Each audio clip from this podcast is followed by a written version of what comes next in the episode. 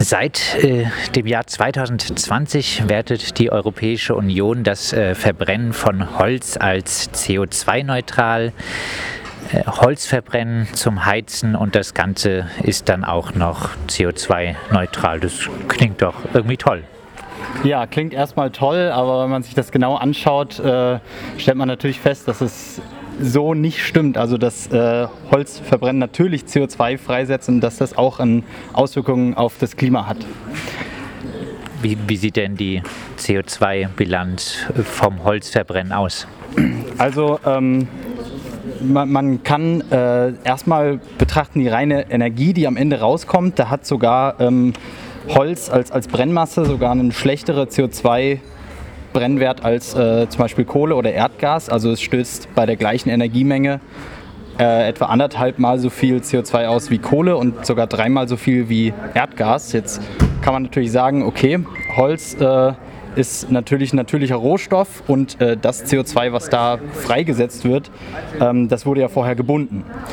Das stimmt natürlich in der Theorie auch. Ähm, wenn man mal davon absieht, dass natürlich äh, für die ganze Bewirtschaftung, für, für das Roden und für den Transport natürlich zusätzliche Emissionen entstehen, ähm, dann ist es immer noch sehr entscheidend, wenn man sich nämlich den Zeitraum anschaut, weil es macht einen sehr, sehr großen Unterschied, ob ich eine ähm, ob ich einen Baum in einem sehr bewirtschafteten Wald sehr zeitnah ernte, nach wenigen Jahrzehnten, eine Fichte zum Beispiel, und äh, die direkt energetisch verwerte, also direkt verbrenne, dann ist das CO2 nämlich sofort in der Atmosphäre. Und ähm, es wäre wesentlich besser, ähm, Bäume länger im Wald stehen zu lassen, wenn sie noch mehr CO2 aufnehmen können und erst quasi am Ende ihres Lebenszyklus dann zu ernten und dann auch nicht direkt energetisch zu nutzen, zu verbrennen, sondern am besten im Rahmen einer sogenannten Kaskadennutzung, die sich die äh, Bundesregierung auch verpflichtet hat 2020. Also das heißt, dass man Holz als Rohstoff ähm, möglichst erstmal in langlebige Produkte benutzt und dann erst am Ende ähm, ja, stofflich, äh, energetisch verwertet. Genau. Heißt so, der kaputte Tisch, der dann äh, noch äh, verbrannt wird, das wäre jetzt ein bisschen eine bessere Alternative als äh, das äh, erste Holzprodukt zu verbrennen. Genau, also erstmal ist es überhaupt viel besser, ähm, Holz zum Beispiel als Baumaterial äh, zu benutzen, äh, auch Häuser mit Holz zu bauen. Das ist erstmal super, weil da wird das CO2 gespeichert und kann auch lange gespeichert bleiben und dann wirklich erst am Ende, wenn es gar nicht anders geht, mit Abfallprodukten ähm, daraus dann zum Beispiel Holzpellets, kommen wir bestimmt gleich auch nochmal drauf zu sprechen, äh, herzustellen. Aber sozusagen direkt, ähm, direkt als Brennholz zu äh, benutzen, ist so die schlechteste Alternative. Also selbst wenn man, wenn man das dann wieder aufforstet, und das, das ist ja äh, vorgegeben, dann dauert das ja lange Zeit, Jahrzehnte, bis die Mehremissionen, die da entstanden sind, wieder kompensiert wurden. Und da muss man ganz klar sagen, diese Jahrzehnte, die haben wir einfach in der Bewältigung der Klimakrise nicht. Also da sind die nächsten zehn Jahre entscheidend. Deswegen ist das ähm, auf die kurze Sicht ist es kein Nullsummenspiel. Heißt äh, Kreislaufwirtschaft ja, äh, aber es kommt ein bisschen darauf an, wie lange der Kreislauf äh, äh, ist und ganz so toll ist es dann doch auch nicht. Ja, also man, man kann das ganz äh, konkret belegen, wenn man sich den, den Wald in Deutschland anschaut, dann ähm, hatte der vor gut 30 Jahren, 1990, noch ähm, eine recht hohe Senkenleistung als CO2-Speicher, hat etwa äh, 75 Millionen Tonnen CO2-Äquivalente gespeichert. Zum Vergleich, das ist etwa die Hälfte des aktuellen Ausstoßes vom gesamten Verkehrsaufkommen in Deutschland. Und ähm, ja, laut Projektionsbericht der Bundesregierung von 2019 ist diese ähm, ja, Senkenleistung von 75 Millionen Tonnen auf 11 Millionen Tonnen gesunken. Also deutlich, deutlich zurückgegangen.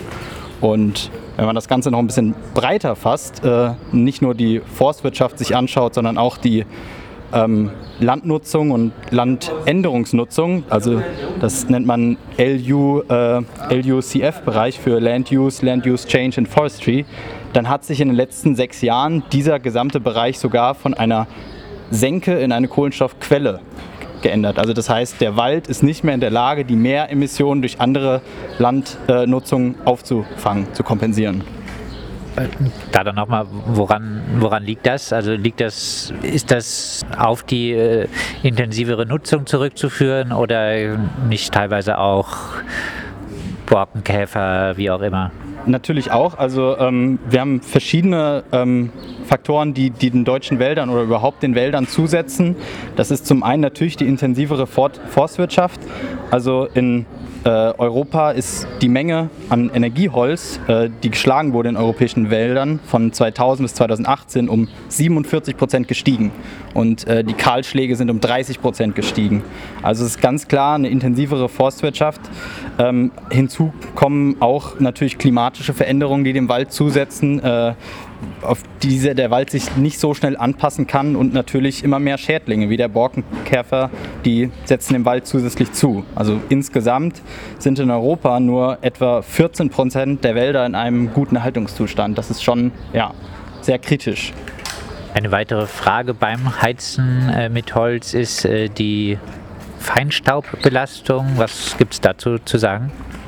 Ja, also da hat tatsächlich, äh, ich glaube Anfang des Jahres, noch nicht so lange her, hat das Umweltbundesamt ähm, veröffentlicht, dass äh, sie mittlerweile davon ausgehen, dass die Feinstaubbelastung durch ähm, das Heizen mit Holz mittlerweile sogar ähm, größer sind als die gesamten ähm, Feinstaubausstoße von Pkw und Lkw in Deutschland. Also das ist schon ähm, erheblich und ähm, ja, das hat natürlich ja, kann große gesundheitliche ähm, ähm, Folgen mit sich ziehen, Atemwegserkrankungen ähm, etwa. Und ähm, ja, das ist auf jeden Fall ähm, anderes, ein anderes Problem. Also nicht, äh, das ist äh, halt vor allen Dingen ein gesundheitliches Problem. Genau.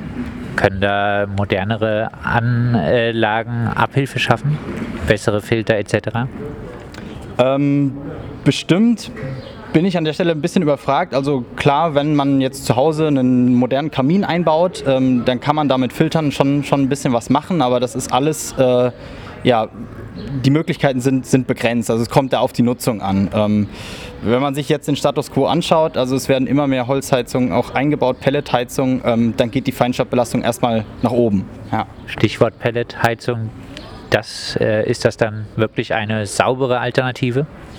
Ja, leider nein. Also ähm, es ist auch sehr schade. Also Pellets, das wird erstmal auch als sehr nachhaltig und grün verkauft, als CO2-neutral. Ähm, wenn man sich aber anschaut, wie viel Pellets wir mittlerweile, wir importieren Pellets aus den USA oder aus äh, verschiedensten Ländern. Also das ist, ähm, bis die überhaupt erstmal zu uns kommen, ist das schon äh, ein weiter Weg teilweise, den die ja zurücklegen.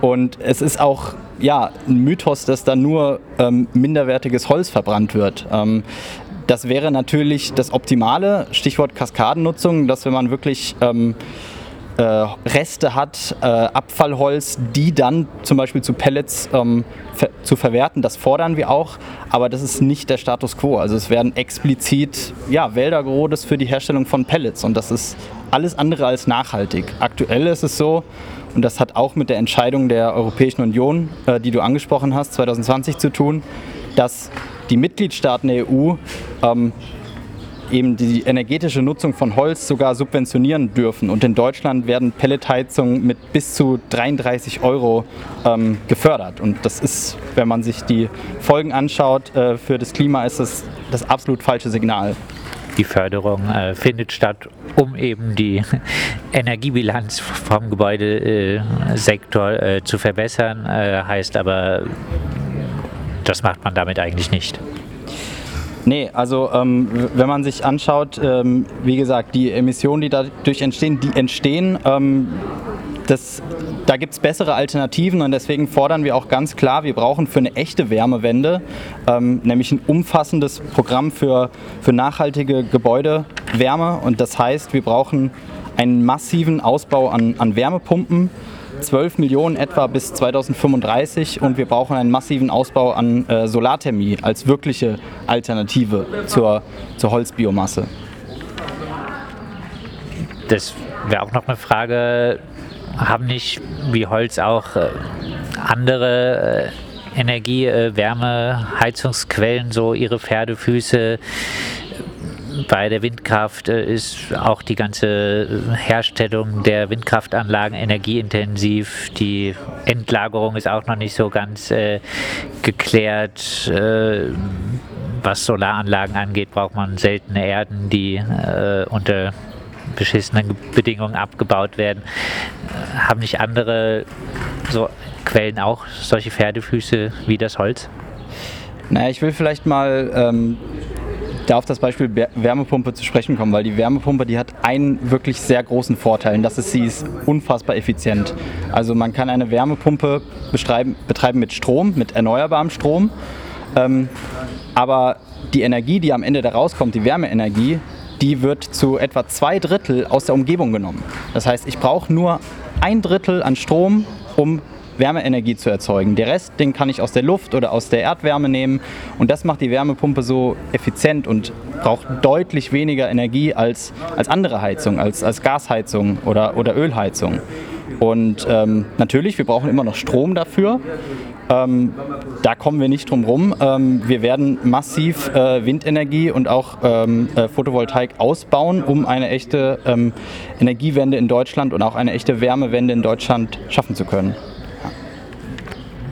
Noch eine Frage zur Verteidigung des Holzes. Äh, wiegen diese Nachteile nicht äh, teilweise, also jetzt bei einer Pelletheizung ist es nicht so, aber mit Holz kann man ja doch auch relativ autonom äh, sein. Man ist äh, äh unabhängig äh, von Lieferungen vom Stromnetz etc. wiegt das nicht teilweise auch so ein bisschen die Nachteile auf? Naja, das würde ich erstmal ein bisschen in Frage stellen, so ganz unabhängig. Also das Holz muss man erstmal natürlich bekommen. Also wenn man jetzt ein eigenes Stück Wald hat und sich das da rausziehen kann, dann vielleicht. Aber da würde ich nicht die Gegenfrage stellen, ob man sich, wenn man denn ein Eigenheim besitzt, äh, mit einer Photovoltaikanlage und einer Wärmepumpe noch viel besser unabhängig machen kann, wenn man dann noch eine entsprechende Speicherlösung hat. Das wäre eigentlich die viel, viel bessere und viel ähm, autonomere Variante, weil also Holz, äh, ja, kriegt man auch nicht geschenkt. Äh, die, die Sonne aber hingegen, die kostet nichts. Wenn man einmal eine Photovoltaikanlage hat, dann äh, stellt einem da keiner eine, eine Rechnung für die Sonne. Also das ist die, ähm, wenn es einem um Unabhängigkeit geht, äh, die viel bessere Alternative. Dann äh, abschließend nochmal zusammengefasst ein bisschen eure, also du hast schon gesagt, ein Plädoyer für die Wärmepunkte. Was äh, sind noch in dem Bereich eure Forderungen?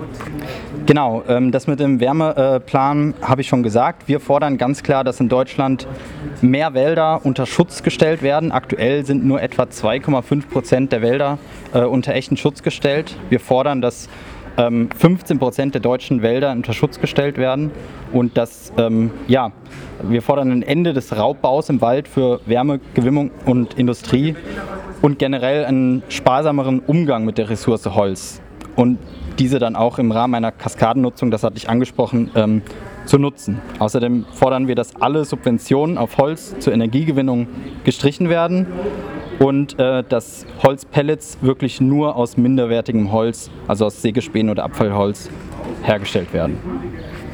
An diesem Donnerstag hat Wirtschaftsminister Habeck die zweite Eskalationsstufe im Notfallplan Gas ausgerufen.